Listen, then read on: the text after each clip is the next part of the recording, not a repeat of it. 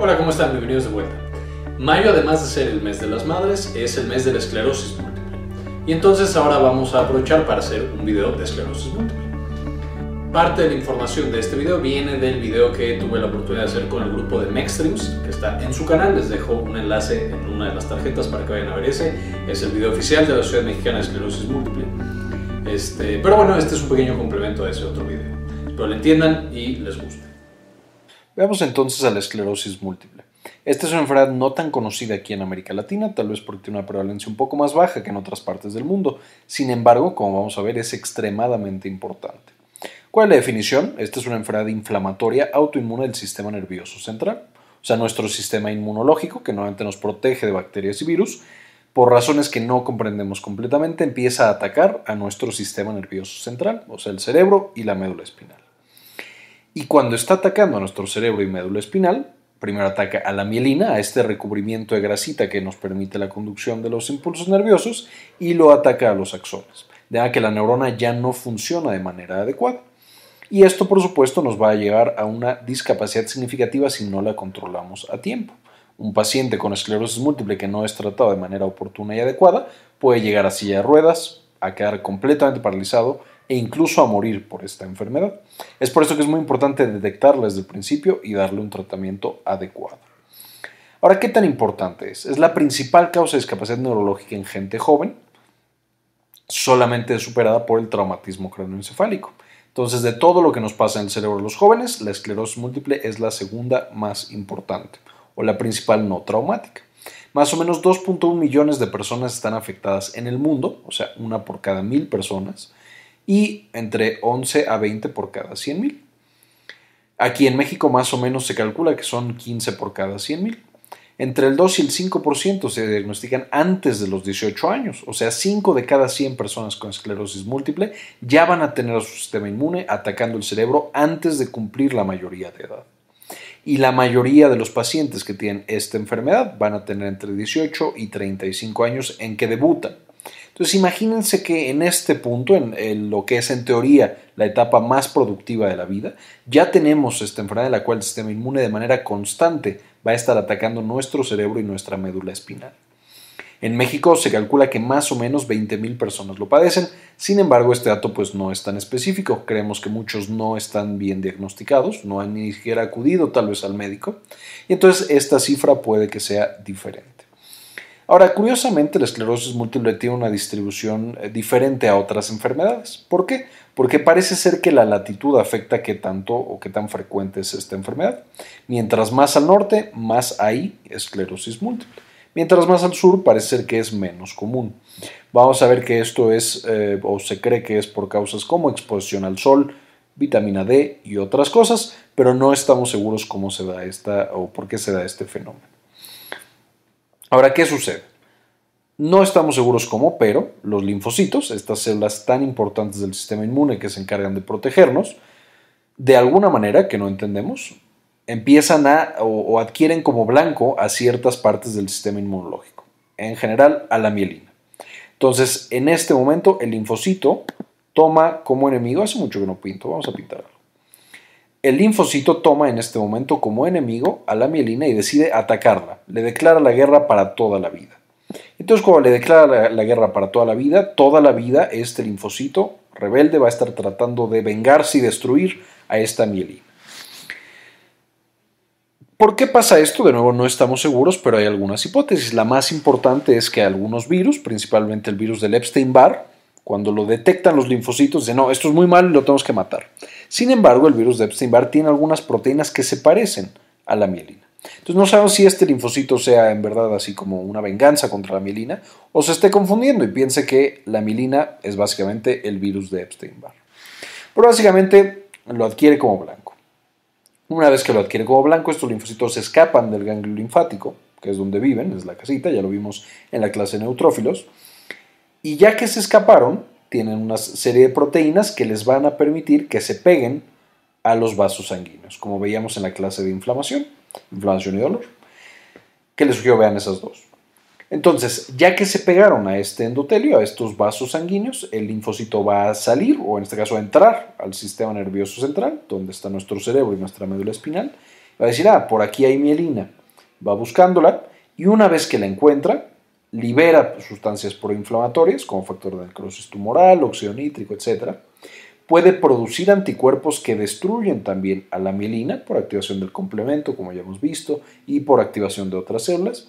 Y pueden en general destruir ellos mismos a la mielina. Entonces, básicamente, una vez que entran a nuestro cerebro, porque tienen estas proteínas para atravesar, encuentran esta mielina porque creen que es el virus de Epstein-Barr o porque por alguna razón están confundidos y destruyen a esta mielina que tenemos aquí. Ahora, ya vimos en la clase de glía que es la mielina, pero básicamente esta sería una neurona. La neurona necesita estas vainas de mielina para tener esta bella y rápida transmisión eléctrica. Entonces, si esta es la neurona que se encarga de mover mi mano a través de la mielina, pues mueve mi mano muy rápido y muy eficiente. ¿Qué es lo que pasa entonces si mis células del sistema inmune destruyen esta mielina? Pues miren, este impulso eléctrico va muy despacito y a veces ni siquiera llega. Entonces la esclerosis múltiple en este caso, si esta fuera la neurona de mi mano, hace que ya no mueva la mano. Si esta es la neurona de mi ojo, pues ya no veo. Si es la neurona de mi equilibrio, pues ya no tengo equilibrio y estoy mareado. Entonces, dependiendo de qué neuronas es la que ataque su mielina, pues es el síntoma que yo voy a tener.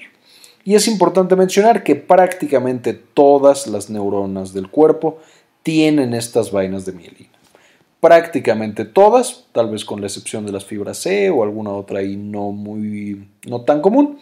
Todas tienen mielina y entonces las células inmunes pueden afectar a todas las neuronas que tenemos en el sistema nervioso central.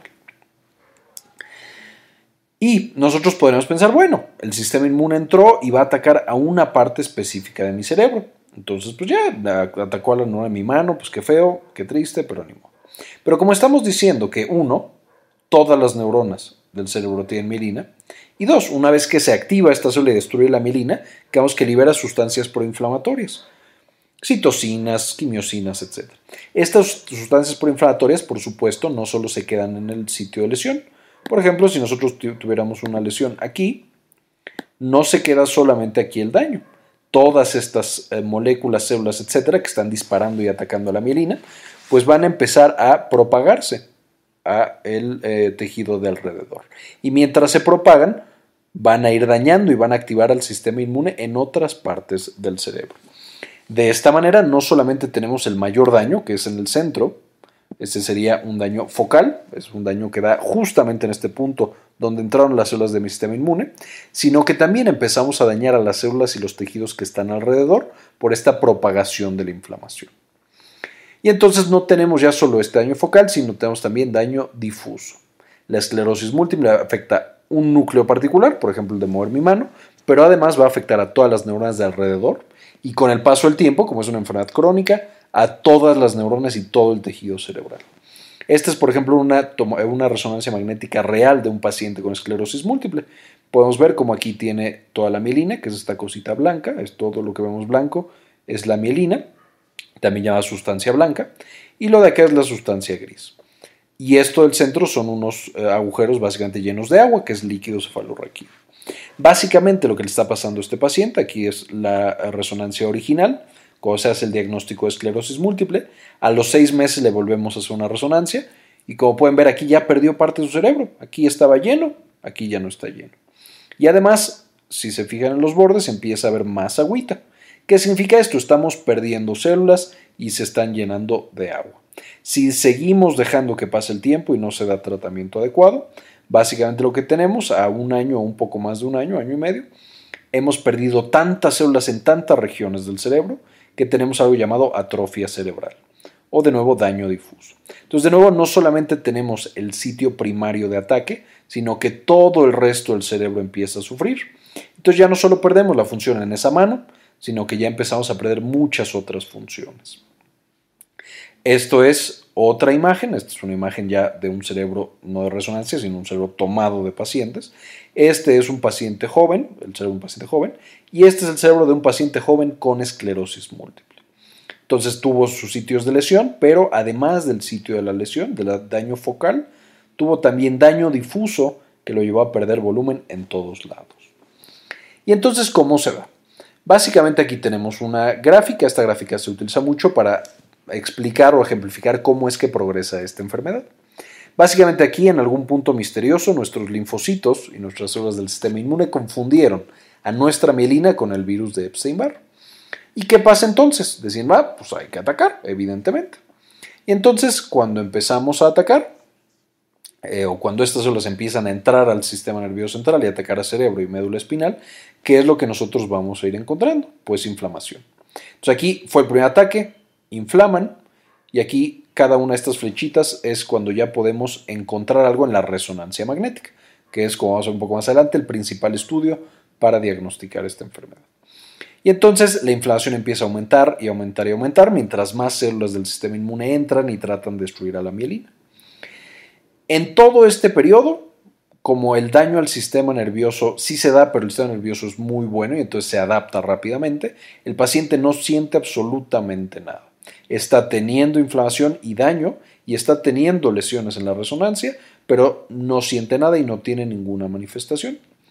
En este punto también ya empieza a tener algunas manifestaciones que no notamos. Puede empezar a perder volumen cerebral, a tener problemas de memoria, de atención, a lo mejor medio confundido, deprimido, todo esto de nuevo es antes de que nos demos cuenta que tiene la enfermedad. Después, por supuesto, sigue progresando y de repente tiene un episodio sintomático. el paciente ya siente algo. Ahora sí ya no puede mover la mano, o ya no puede mover una pierna, o ya no ve con un ojo. Pero luego, como el cerebro es muy, muy chingón, entonces se recupera. Tiene el episodio, que se le llama brote, y después se recupera porque se vuelve a mielinizar el nervio. La grasita que se había comido el sistema inmune se vuelve a aparecer por las células gliales. Y entonces el paciente ya puede volver a mover la mano, ya ve otra vez, ya otra vez habla, lo que sea que había perdido, lo recupera. Pero el sistema inmune es muy persistente porque cree que hay un virus metido en el cerebro. Entonces vuelve a atacar, aumenta la inflamación y tenemos otro episodio clínico. Se recupera, tenemos otro episodio clínico, se recupera otra vez, tenemos otro episodio clínico. Y qué mejor que esto fuera toda la vida, que siempre tuviéramos episodios y luego nos recuperáramos.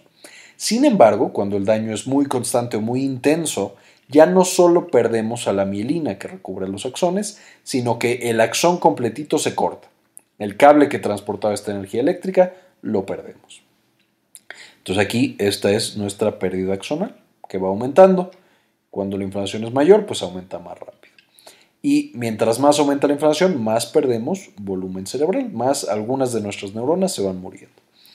Y entonces, ¿qué pasa? Llega un triste día en el cual ya no hay un, o sea, tenemos un brote y ya la recuperación no es completa. En este momento el paciente ya tiene discapacidad permanente.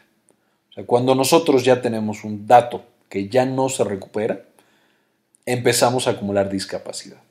Y entonces la persona cada vez con cada de los ataques nuevos va teniendo más discapacidad y más discapacidad y más discapacidad, hasta que otro triste día, no sabemos tampoco bien qué pasa, pero ya el sistema inmune se apaga, tal vez porque ya no le queda tanta mielina que destruir, pero entonces las neuronas, como ya están tan dañadas y ya hubo tanta inflamación por tanto tiempo, simplemente siguen muriendo.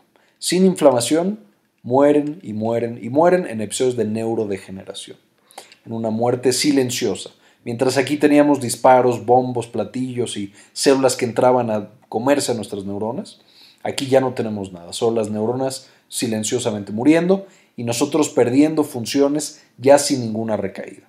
Solo cada día que pasa tenemos menos y menos y menos que nos queda todavía. ¿A quién le da entonces esta enfermedad? Bueno, los factores de riesgo es a las mujeres, es más frecuente en mujeres, es más frecuente si alguien en tu familia ya tuvo esclerosis múltiple, es más frecuente mientras más al norte estés, esto se cree que es por la exposición solar y la vitamina D. En el norte pues hay muchos meses en los que hay poco sol, el sol produce vitamina D y la vitamina D controla el sistema inmune y hace que no se prenda tanto. Esto no estamos seguros si es verdad. Y de hecho, tomar vitamina D no se ha demostrado que mejore los pacientes con esclerosis múltiple, pero bueno, es una de las teorías que tenemos.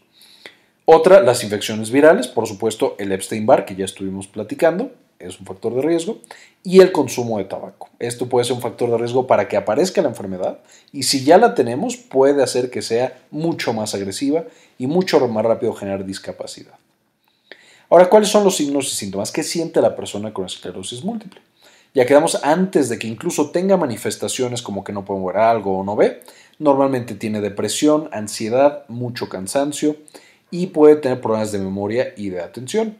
Ahora, estos son cosas muy inespecíficas, no quiero que piensen que todos los que se sienten tristes o están deprimidos o están muy cansados todo el tiempo tienen esclerosis múltiple. Sin embargo, sí es buena idea cuando tienes alguna de estas manifestaciones checarte porque podría ser algo así. Entonces, ya que empezamos, ya que el sistema inmune ataca un poco más fuerte, ¿cuáles son las manifestaciones? Pues todo depende de qué parte del cerebro está atacando. Quedamos que va a atacar principalmente a la parte blanca, a la sustancia blanca, que es donde está la mielina, pero por supuesto toda esta inflamación que explota y se lanza a otros lados también afecta otras partes del cerebro como la sustancia gris. Pero bueno, en general, ¿qué tenemos? Pues en la vía visual el paciente puede no controlar sus ojos y que se le vayan de lado o que le tiemblen o que ya no vea, se quede ciego básicamente, que no distinga bien algunos colores. Quedamos que también puede tener fatiga, eh, déficit cognitivo, que es falta de memoria, atención, etc. Falta de juicio, planeación, depresión o un eh, estado de ánimo que fluctúa demasiado. Puede tener dificultad para hablar, puede tener problemas para tragar, debilidad en músculos, que ya no pueda caminar, que no pueda levantarse bien, que esté más débil, pues, que esté muy mareado, que se vaya de lado, que no pueda caminar, que tenga dolor o que sienta menos, o que sienta cosas raras como que algo le camina o algo se le mueve. Puede también tener problemas urinarios y fecales, incontinencia, diarrea, constipación. Eh, puede tener incontinencia tanto fecal como urinaria, Todas estas son manifestaciones de la esclerosis múltiple. ¿Por qué? Porque, de nuevo, todas las neuronas del cerebro y la médula espinal tienen mielina. Entonces todas estas son susceptibles de ser atacadas por las células del sistema inmune. Entonces el sistema inmune en este caso puede destruir básicamente todo lo que hacen nuestros nervios. Incluso el sistema autónomo, el sistema nervioso simpático y parasimpático, puede caer presa de nuestro sistema inmunológico en esta enfermedad. Entonces, ¿qué hacemos para diagnosticarlo? Pues básicamente lo que tenemos que demostrar es que nuestro sistema inmune está entrando a nuestro cerebro y está atacando partes de la mielina. Esto no es fácil, por supuesto, porque tendríamos que agarrar partes del cerebro de una persona para hacerlo y no lo hacemos, afortunadamente. Entonces, básicamente lo que queremos demostrar es que hay una diseminación en tiempo y diseminación en espacio. ¿Qué significa esto?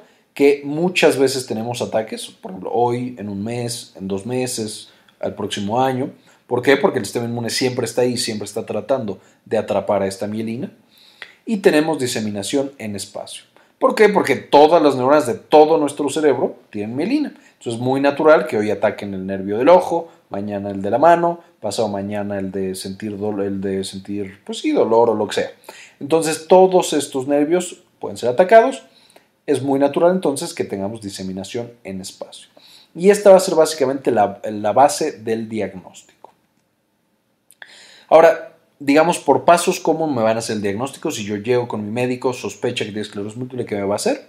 Primero, demostrar que tengo diseminación en espacio y en tiempo, ya sea porque he tenido muchas recaídas, y una es del brazo y otra del ojo y otra, etc. O porque en la resonancia magnética encuentra lesiones que ya son viejitas, algunas nuevas, algunas que están en este momento. También me va a hacer una historia clínica, o sea, me va a preguntar qué me ha pasado, con qué frecuencia, qué estaba haciendo, etc. Y me va a preguntar si algún familiar ya tuvo esclerosis múltiple. De nuevo, porque esto aumenta el riesgo. Y aquí el médico va a decir, ah, mira, esto es una, ella es mujer y tiene esto de discapacidad y le pasó en un brazo y en eh, una pierna. Entonces ya va armando la historia y va, va armando el rompecabezas. De nuevo va a tomar una resonancia magnética para ver estas lesiones, en dónde están, qué tan viejas son, etc puede que tome un poco de líquido del que rodea al cerebro, el líquido cefalorraquídeo. ¿Por qué? Porque ahí se buscan proteínas del sistema inmune, principalmente anticuerpos, y eso me dice, oye, tienes células en el cerebro y están produciendo anticuerpos contra probablemente tu propio cerebro. Va a descartar otras enfermedades que se parezcan y va a utilizar unos criterios llamados criterios de McDonald para ya hacer el diagnóstico definitivo. Bueno, aquí están los criterios de McDonald, no me voy a meter en que son, solamente para que los chequen y lo que su función es demostrar la diseminación en tiempo y en espacio. En resonancia magnética, ¿qué es lo que va a haber? Pues evidentemente que hay lesiones donde tenemos mielina. ¿Cuáles son los principales sitios? Cerca de los ventrículos, cerca de la corteza y en otras partes como en la médula espinal. Y aquí tenemos las lesiones.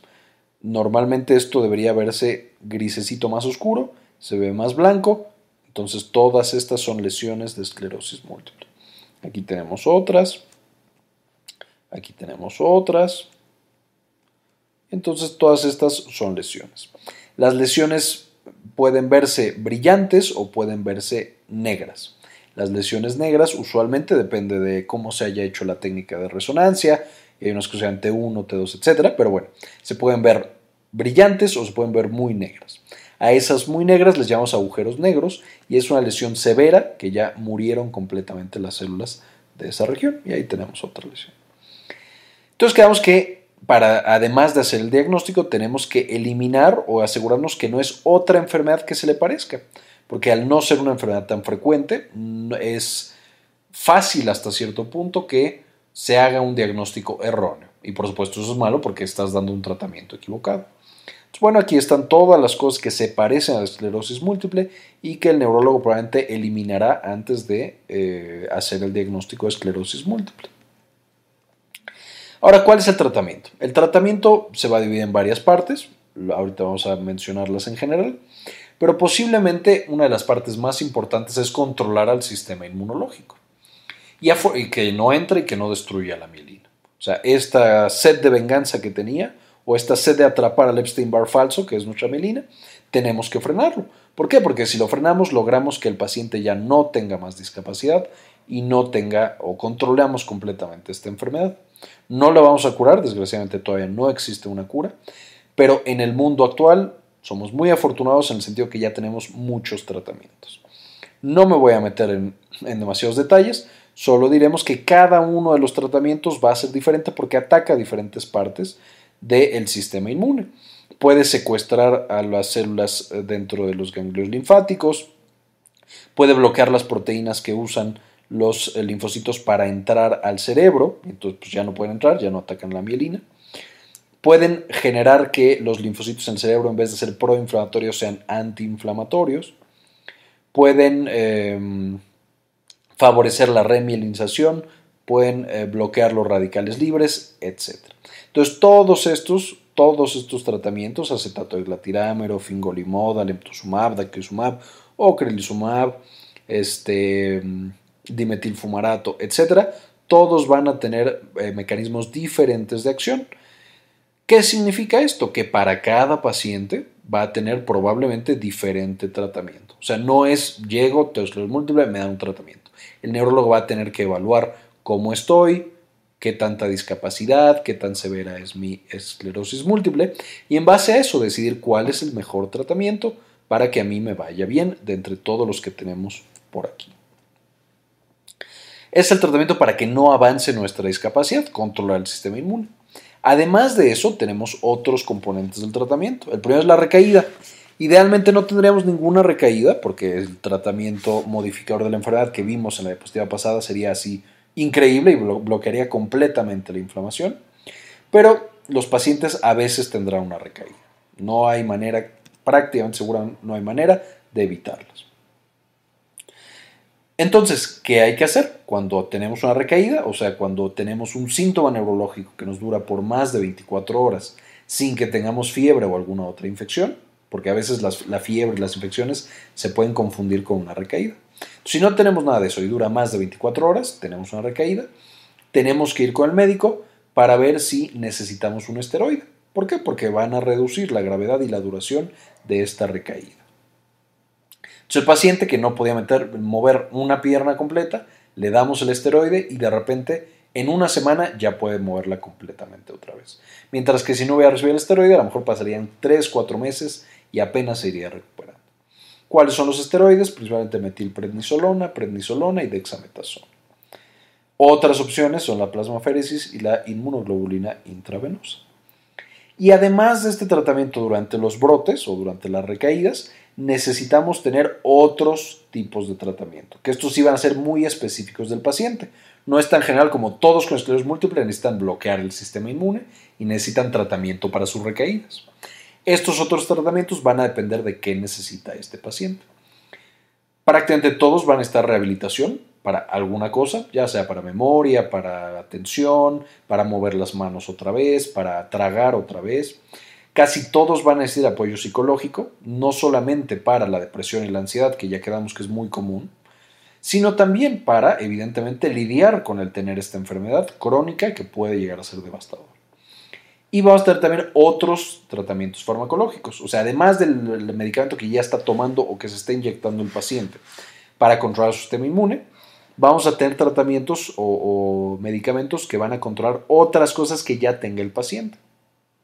Por ejemplo, si ya avanzó la enfermedad, puede tener espasticidad, o sea que ya no podemos mover las articulaciones y los músculos. Y entonces tenemos varios tratamientos para eso. Si el paciente se siente fatigado, muy, muy cansado todo el tiempo, especialmente en las mañanas, tenemos otros tratamientos que algunos funcionan más, algunos funcionan menos. Para el deterioro cognitivo hay tratamiento, depresión. Para la disfunción vesical, o sea, esto ya no controlar los esfínteres y la vejiga. Eh, la disfunción sexual, que también es frecuente en los pacientes y tiene tratamiento. Y por supuesto el dolor tampoco tiene por qué pasar sin tratamiento. Entonces, dependiendo cuál tengamos, si tenemos, por ejemplo, fatiga y disfunción sexual, vamos a tener un tratamiento específico. Si tenemos espasticidad y depresión, va a ser otro tratamiento. Pero es muy importante para platicar con el médico todos los síntomas que tenemos o que tiene nuestro familiar o esta persona que amamos. Y eh, de esta manera le estamos dejando al neurólogo que nos diga qué tenemos que hacer, qué tenemos que tomar y cómo mejorar nuestra vida de manera global. De nuevo, afortunadamente en la actualidad, con los tratamientos más nuevos, la probabilidad de controlar la enfermedad ha aumentado bastante. Entonces ya no es un diagnóstico tan, tan terrible. Ahora, algunos pacientes desafortunadamente seguirán avanzando y seguirán teniendo más discapacidad. Para eso tenemos una escala que es el EDSS, que se va a tomar prácticamente cada consulta, cada vez que vayamos con el neurólogo, nos va a hacer el EDSS para saber qué tanta discapacidad tenemos. No me voy a meter en detalles, pero básicamente una discapacidad de 0 o 1 es un paciente prácticamente normal. Una discapacidad de 5 es que ya requiere bastón para caminar. Una discapacidad de 7 es que ya está en silla de ruedas. Y 9 es que está en la cama, no se vale de sí mismo para nada y está a punto de morir. Mientras que el 10 es la muerte. Entonces, de nuevo, cada vez que vayamos al consultorio, nos van a estar viendo para ver cómo está nuestro EDSS, que no avance, que esté controlado.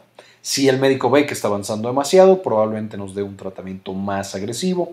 Si tenemos muchas recaídas todavía o si ve que no estamos bien controlados, nos dará algún tratamiento o nos cambiará por un tratamiento más efectivo, idealmente para bloquear la progresión de esta discapacidad. Y además de esta discapacidad, de nuevo cosas que va a evaluar, que no están en esta escala, pero va a evaluar qué tanta fatiga tenemos, cómo estamos durmiendo, cómo está nuestro estado de ánimo y cómo está nuestro trastorno cognitivo. De nuevo, para evaluar qué otra terapia necesitamos, si necesitamos rehabilitación, psicoterapia, antidepresivos, etc. Si el médico, por lo que sea, no nos está evaluando esto de acá, esto de acá abajo, nosotros tenemos que hablar con él y decirle, doctor, fíjese que me siento extremadamente fatigado.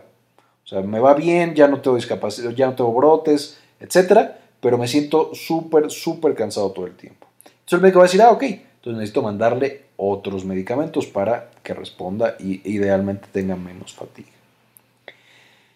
¿Y cómo prevenimos que siga progresando la discapacidad? Ya quedamos uno de los más importantes, o posiblemente el más importante es tener un tratamiento farmacológico adecuado. Estos medicamentos que bloquean al sistema inmune y no dejan que nos ataque. Y de nuevo, si este tratamiento no está funcionando, si nos dieron uno y seguimos con muchas recaídas o sigue progresando la discapacidad más o menos al año de que nos lo dieron, entonces probablemente sea momento de hablar con nuestro médico y que nos dé un medicamento más efectivo. Lo ideal es tener la enfermedad lo más controlada posible. Por supuesto, hay casos en los cuales esto no se logra o el riesgo es muy alto porque hay medicamentos con muchos eventos adversos, pero idealmente, digo por lógica, mientras menos eh, recaídas y menos progresión de la discapacidad, pues tendremos una vida mejor. ¿Qué otra cosa se ofrece para la discapacidad? Tratamiento paliativo. O sea, dependiendo del síntoma, si tengo espasticidad, si tengo depresión, etc., se da un tratamiento para ese síntoma. Rehabilitación física, entonces volver a aprender a caminar, a mover los músculos, a pararme, etc. Terapia neuropsicológica y por supuesto mucha educación. Aprender de la enfermedad, los eventos adversos, etc. Que justamente para educación al paciente existe este video, los videos que están subiendo en la página de Mextreams, que les pido otra vez vayan a checarla porque están muy buenos. Aquí están las referencias, chequenla, todas son muy buenas. Queremos agradecer también a eh, nuestros mecenas en Patreon, estos valientes personas nos han ayudado a sacar estos videos. Cada vez que subimos un video nos dan una pequeña cantidad por estar suscritos en Patreon. Si quieren ustedes también apoyarnos, vayan al enlace de Patreon que también está en una de las tarjetas del video o al final y nos pueden apoyar para seguir produciendo este tipo de contenido. Muy bien, esto fue todo por el video de hoy. Eh, espero que les haya gustado y le hayan entendido. También vayan a ver el video de Mextreams y suscríbanse a su canal si quieren saber más de esclerosis múltiple. Este video fue en parte hecho gracias a la gente que ahora nos apoya en Patreon. Entonces, si quieren ayudarnos también ahí, estaría muy bien. O suscribiéndose a este canal para que cada día crezcamos más. Y como siempre, ayúdenos que vea el mundo, compartan la información. Y por supuesto, también recuerden que el conflicto de intereses que les había dicho, en este momento trabajo en Novartis, el Departamento de Neurociencias, específicamente en el área de esclerosis múltiple. Bueno, aquí solo les presento la información científica, pero para que sepan.